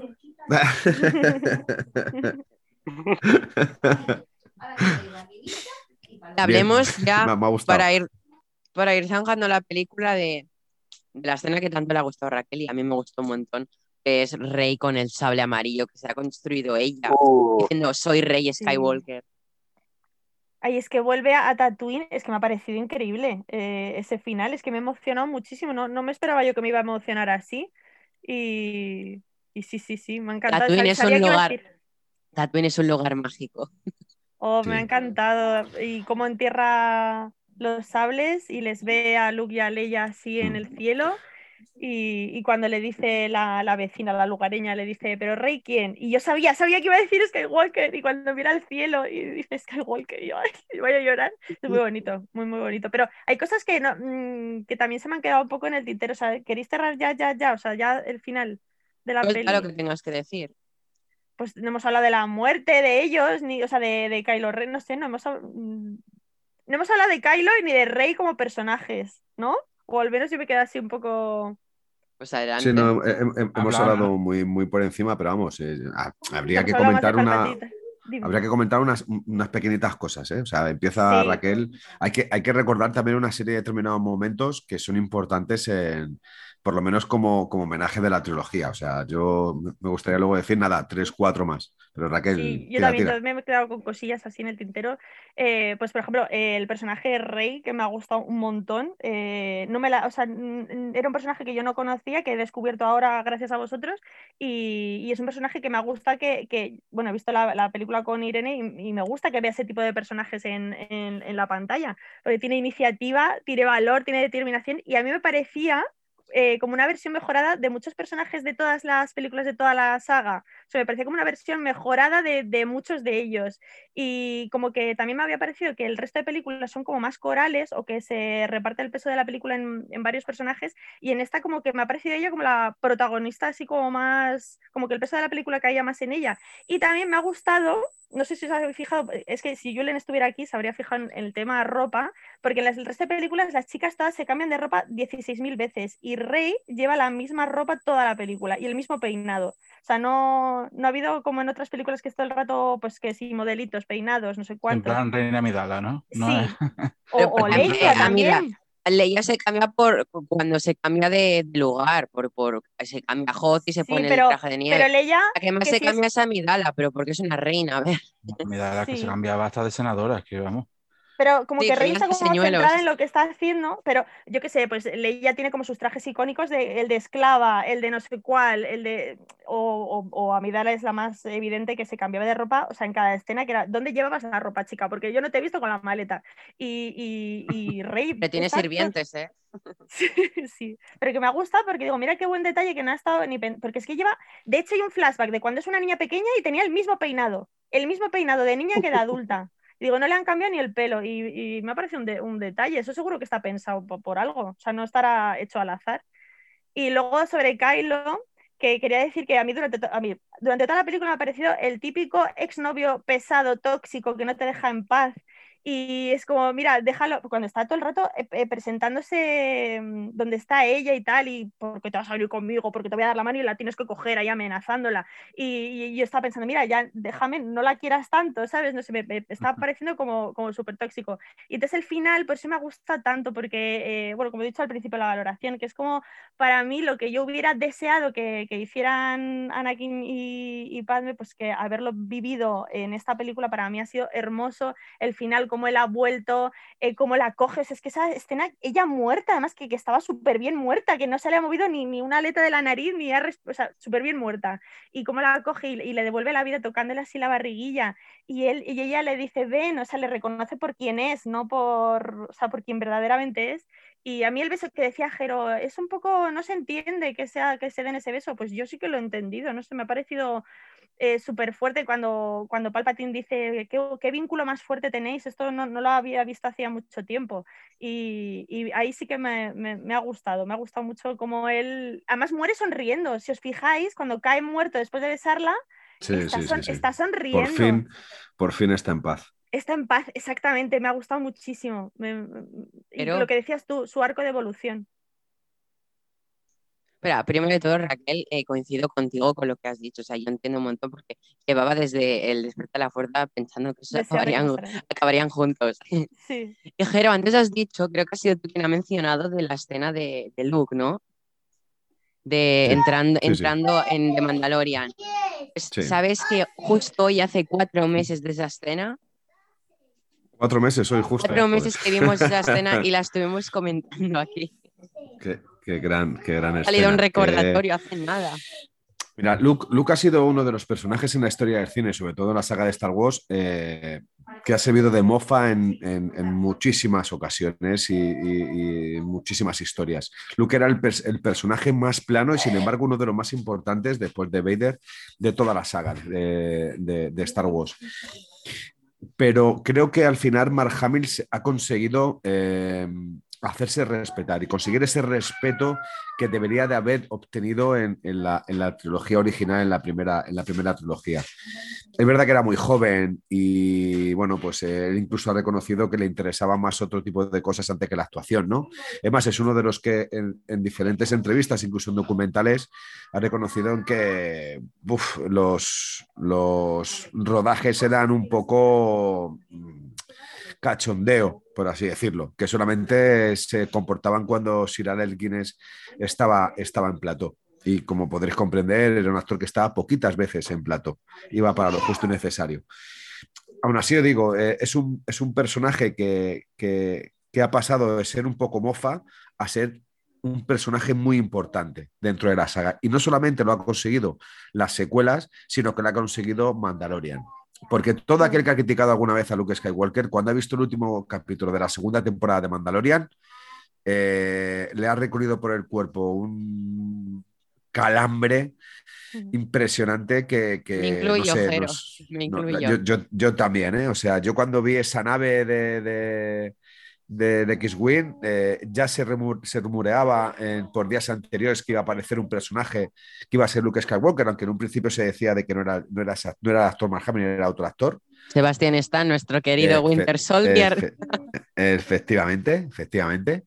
Eh, pero, pero bueno, al, al ver a Luke y cuando se quita esa capa, que es impresionante la imagen y dices, perdón, hostias, es más, Hamill. de joven. Que se eh, pira, que se pira con Grogu diciendo, May the Force be with you. Sí, sí. Y cuando le dice a Mando, está esperando tu. Eh, joder, cuando para que tiene miedo, tu aprobación, perdón, está esperando tu aprobación. O sea, yo, yo, creo que vemos esa evolución, ese inicio de evolución del personaje de Luke Skywalker, que pasa de ser un niño mimado con, no sé, con quizá también vivir en una familia desestructurada, está cuidado por sus, por sus tíos, no por sus padres, donde se le reconoce de manera continua que su padre ha muerto, que su padre ha muerto, que su padre ha muerto. Eh, bueno, pues eso también le, le, puede influir, ¿no? Pero es, un niño un poco repelente, es mimado, eh, no sé. Y a partir de aquí vemos la evolución del personaje de Luke. Muchas gracias, es repelente, es mimado. Sí, no, no, no, es, verdad, porque es que no deja. O sea, yo la imagen de que cuando Leia le da un beso a él delante de Han Solo, esa cara que pone, ah, mira, me la voy a llevar yo, la niñato. Te voy a dar así, con, el blaster en la cara, que te voy a saltar los pillos. ¿Qué me estás contando? Con perdón. Algo que decía Raquel hace un momento justamente de, de Rey, regresando a Rey. Para mí, y sé que a muchos fans de la saga les va a doler mucho, pero para mí Rey tiene el potencial de ser la mejor Jedi de la historia. O, la usuario, o la usuario de la fuerza, no, y, ahorita explico. O, yo creo que tiene potencial de ser la usuario de la fuerza más, más fuerte o con más potencial, porque para mí un Jedi está muy limitado. O sea, un Jedi es no, no sientas, tú solo haz caso, tú no uses tus emociones, no te enojes, no estés triste. Y un Sith, pues es no ames. Sí, no ames. Y para un Sith es enójate, ama, eh, ponte celoso, ponte tóxico. Y para mí Rey es el punto medio perfecto. Sí. O sea, es lo, es lo que antes decían que era un Jedi gris, casi casi, pero pues ya ese término ya no se usa. O sea, Rey, Rey a pesar de que recurre a su enojo o a sus emociones, lo controla. O sea, ella no tiene, no tiene temor de sentir enojo, de estar triste, de, perdida. Y para mí, así, así como a Raquel, a mí me encanta Rey justamente por eso, porque es una, es una Jedi, es como con lo mejor de los dos mundos. O sea, tiene sí. tanto sí, el, potencial del lado oscuro. Es poderosa, poderosa en la fuerza, porque yo no la considero ni tan siquiera una Jedi. Es poderosa en la fuerza. Ha habido un momento de la película que le dice, todavía no, todavía no eres una Jedi, o sea, como que, que dice que tampoco se lo crea tanto.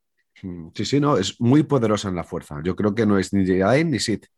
Es, es alguien como podría ser Ahsoka, porque realmente no es Jedi ni Sith, es muy poderosa en la fuerza.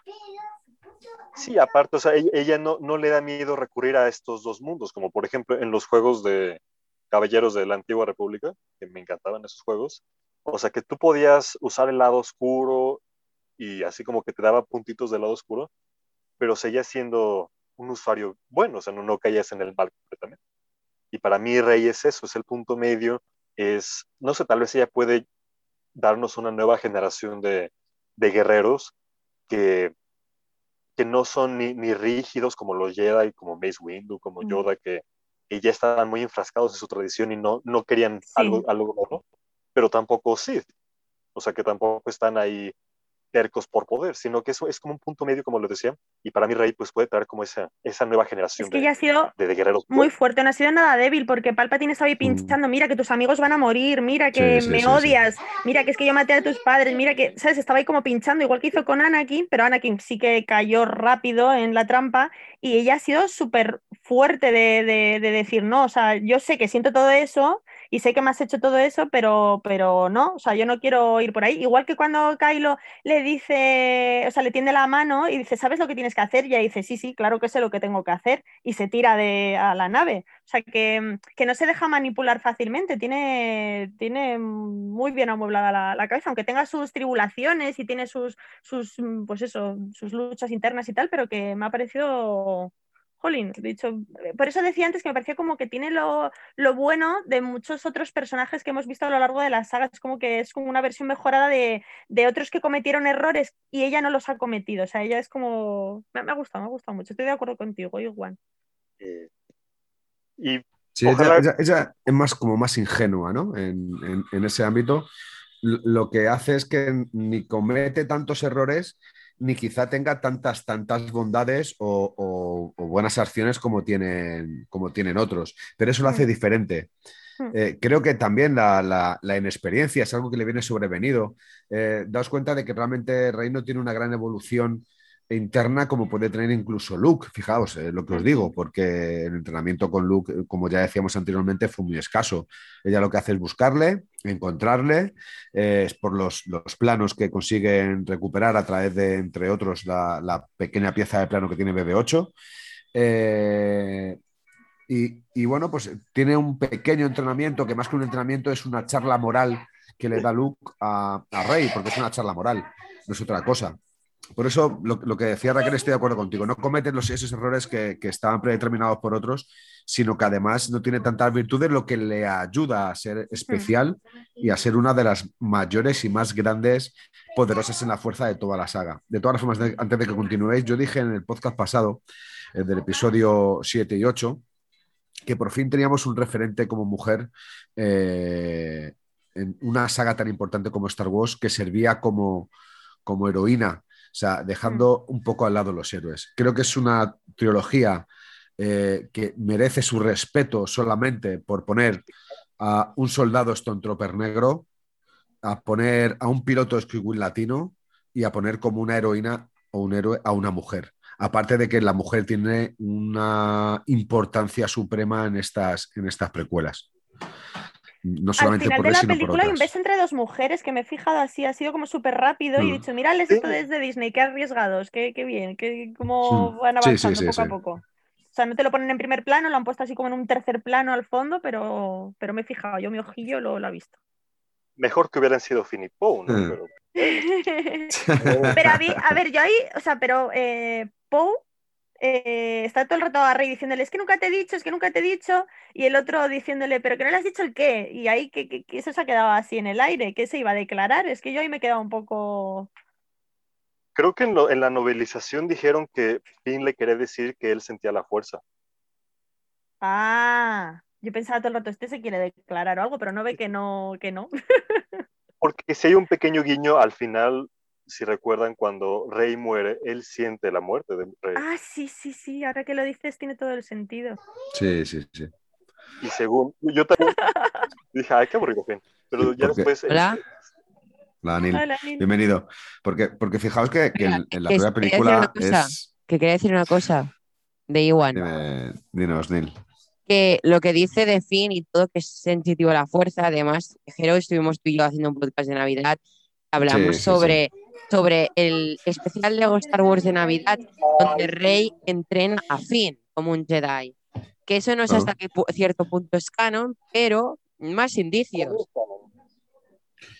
Sí, pero Además, volvemos a las mismas. Yo creo que no no se hace puede falta declarar. tener. Finn no se puede declarar a Rey porque Finn tiene que estar con Poe. Pero, pero, ya te dejo. ¿Tú sí lo has visto, Raquel, el especial de Navidad? Yo no, no he visto No, est- estuvimos, estuvimos Ruger, en ese Ruger, Neil y yo. Está en Disney. Igual. Sí. Velo, velo, velo. unos Está- 20 está- Vale, gracias, sí. minutos. Es animado, igual. Es, es de Lego. Yo, De te- Lego, sí, sí, me lo habías recomendado, es- sí, sí, lo, lo y escúchame, viendo. a mí, a mí me gustó. A mí me gustó. Sí, o sea, Nos gustó, o sea, nos quedamos boquiabiertos, pensamos que era una mierda, pero yo bueno. lo siento, pero, pero a Es mí que me las gustó expectativas porque. es que son muy malas, porque es lo que nos ha pasado con esta trilogía, que es malísima, Hmm. es que ya veréis que... Y, y- y me ha Yo soy gustado. un gran sí. defensor. Ya veréis, de- de yo de las malas trilogía. expectativas que tengo con la futura serie que se viene en octubre, Visions de Star Wars, y ya veréis que será súper buena. Ya veréis, es que me lo dijo Jero y yo dije, pinta fatal, y Jero me dijo, ya verás que será buena, y tiene razón, todo lo que será buena, Como... pero yo no confío en sí. Visions. Es que es anime, y a mí el anime. Bueno, a lo mejor nos sorprende.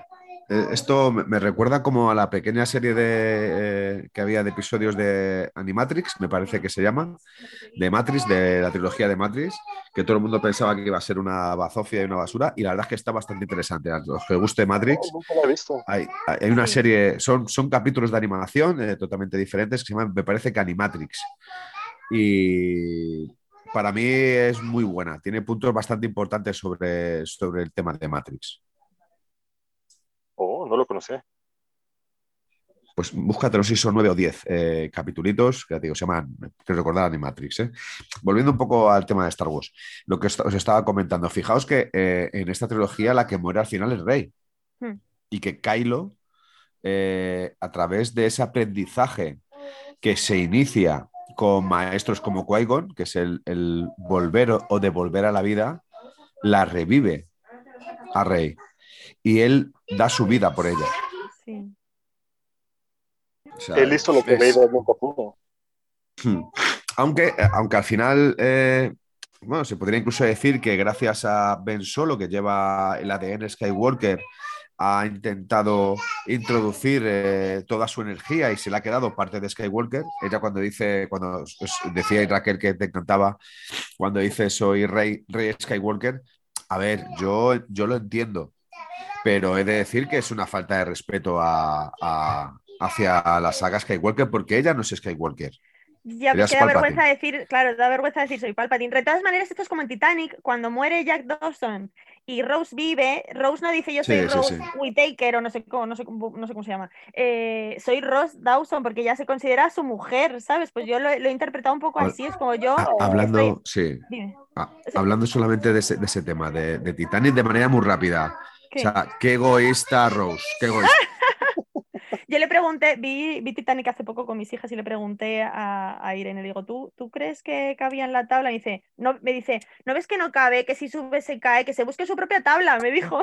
Que no, que no, que no. Que, que en esa tabla caben perfectamente los dos, solamente era un pequeño detalle. Qué egoísta, o sea, Sí, deja no, morir tenía todo a- planeado. a Dije, me queda, el DiCaprio. dia- me queda el diamante, no me tengo que casar con el pesado ese. Eh, soltera, rica, se dedica a ser actriz, a montar a caballo y montar en avioneta. O sea, Rose lo tenía todo pensado. De hecho, yo creo que ella Sí, chocó sí, el Efe- efectivamente. con tal de no casarse. Pero sigamos con el el Star Wars. Ay, pues eh, bueno, que de la relación de ellos, cuando decía antes que él me parecía ahí tóxico persiguiéndola todo el rato, que él, que me ha hecho mucha gracia porque ha habido un momento que están hablando y, y- y- y le dice él, él le dice ella, sé lo que escondes detrás del casco, te atormenta que mataste a tu padre. Y él le dice, pues, pues a ti te, te atormenta que, que, que a ti te abandonaron tus padres. No sé cuánto. Digo, mírales, si los que le, un- lo que le unen es sus traumitas, sus traumas de infancia es lo que les, Sí. lo que les tiene unidos. Y, y eso. Sí, es que los dos vienen de fondos muy, muy similares. Digo, no, Sí. no sabemos bien cómo fue que, no sabemos cómo fueron Leia y Han de, de padres, pero también Ben de, de niño se sintió muy solo, así como car- cargando con, con todo este legado Skywalker y así como con esta confusión de quién es y Snoke seduciendo y toda la cosa. Y Rey pues tampoco sabe quién es. Ella Claro. creció abandonada con ese sentimiento y pues sí, como tú dices, son dos personas así como rotas, traumadas, Sí, que, que se- que se curan entre ellas y al final, sí. pues, Kylo logra hacer lo que, lo que Vader nunca, nunca pudo, lo que Mm. Anakin nunca pudo. De hecho, cuando dice, yo terminaré lo que tú empezaste, mucha gente dice, ah, pues es que sí terminó lo que Anakin empezó, salvar a, a quien amaba, y Hmm, Kylo finalmente pudo hacerlo y como, como redimir a esta familia. Sí, Qué qué bonito, historia. igual. Qué bonito es lo bonito. Sí. Y luego, eh, Jero, tú que te sientes atraído por el lado oscuro y quieres que nos sintamos atraídos, pero es que es imposible, de verdad que yo lo intento y a mí me ha gustado mucho, mm, Eh. o sea, que el episodio me gusta y tal, pero es que, es que están tan obsesionados con el poder, el control, están cegadísimos, es que es imposible que me pueda yo al final sentir eh, atraída por el lado oscuro, Sí. porque es que los los lo acaban estropeando todo. Sí, pero, pero porque se, Pero se no, toma no te de- No, no, no, no, no, no, no, de verdad, se, se toma de una, de una manera totalmente extremista.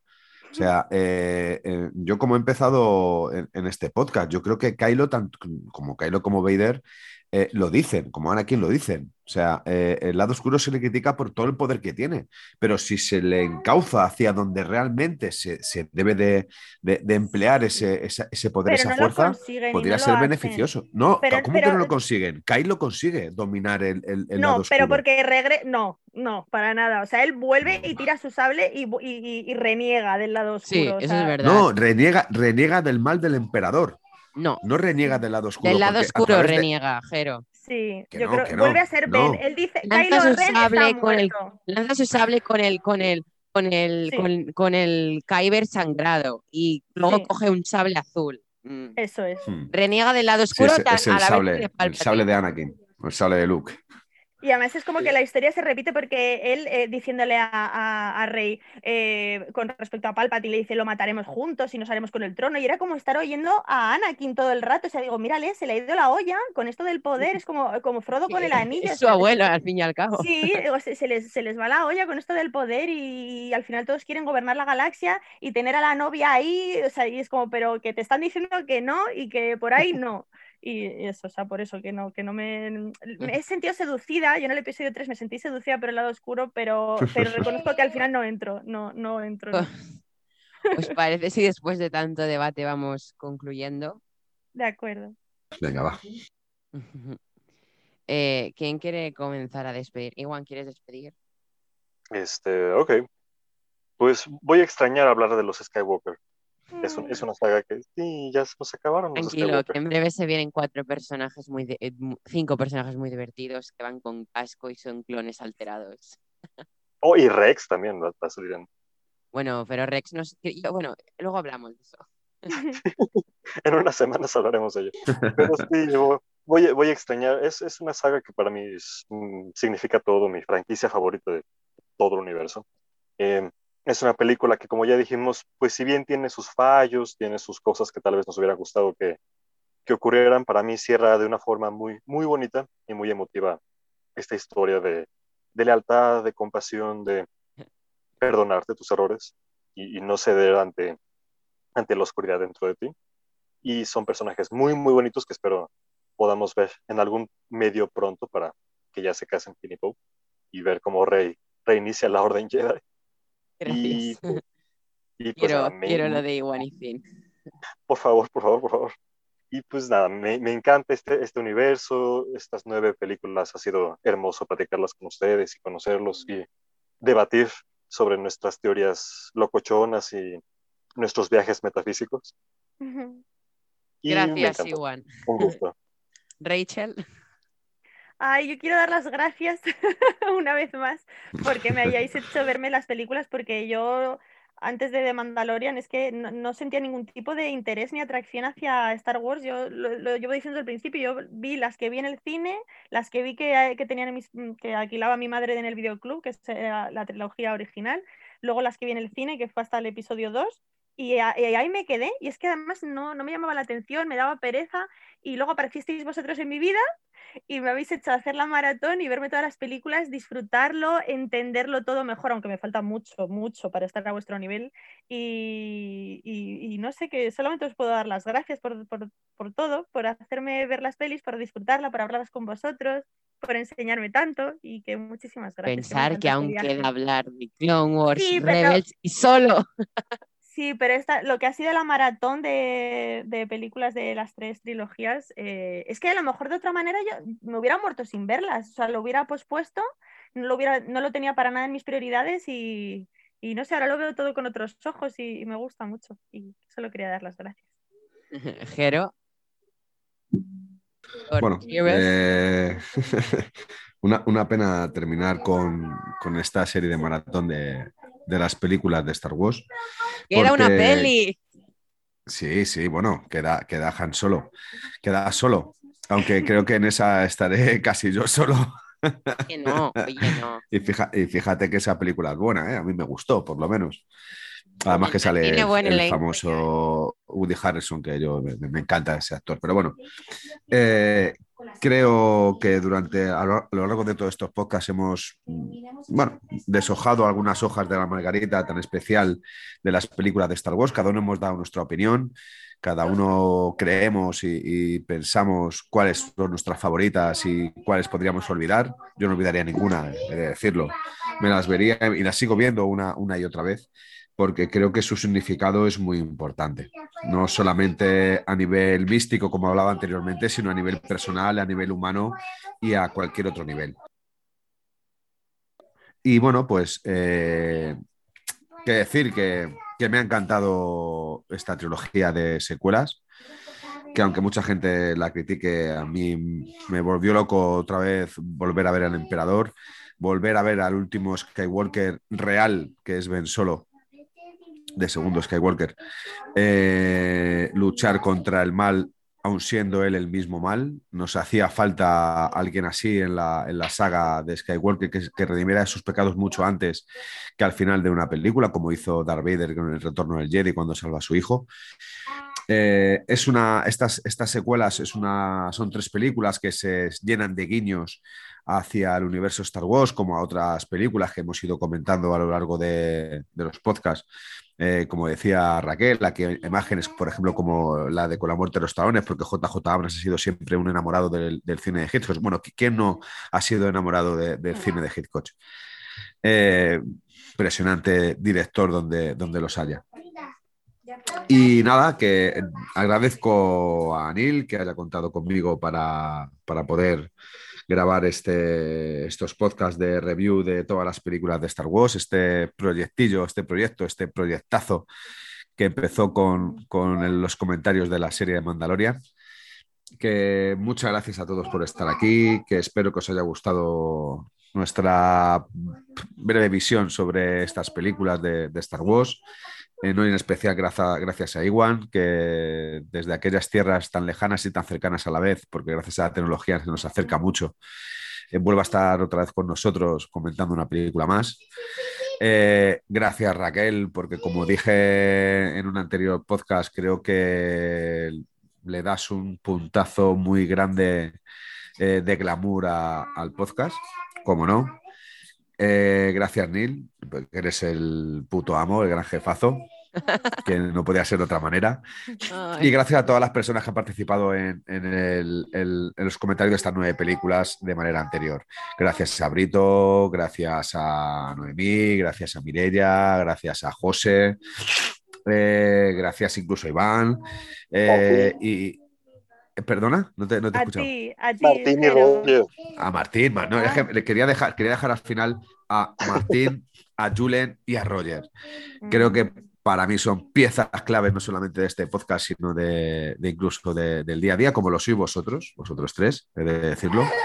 Eh, que este confinamiento ha tenido una parte muy positiva, que ha sido el poder conoceros, que seguiremos aquí en estos lares en, en Tatooine. sí, pero nos pongáis tan melancólicos. que No, no, no, acaba- no, no, no, es que no, no acaba, no acaba, lo sé, pero... no pero acaba ni la que- temporada. quiero decir que como, como todo en Star Wars, recordaros, Star Wars empieza en un planeta, en Tatooine, y termina en otro planeta, en Tatooine. Pues como todo esto, nosotros hemos comenzado, hemos terminado y seguiremos estando en Conexión Tatooine. Siempre. Porque Tatooine. este, este es el único camino. Muchas gracias, chicos. Desde aquí, desde estos lares, de, yo estoy debajo, justo en el subterráneo de la cantina de Mos eh, de Mos Eisley, os digo que se os quiere y se os espera para el próximo podcast. Muchas gracias. ¿Y os parece si despedimos con un tema épico que todos amamos, que es el tema de la fuerza? El tema de la fuerza. ¿Vale? Ahora, en, ahora en- luego corto esto que se está cargando. ¿Oís? Yes. Sí.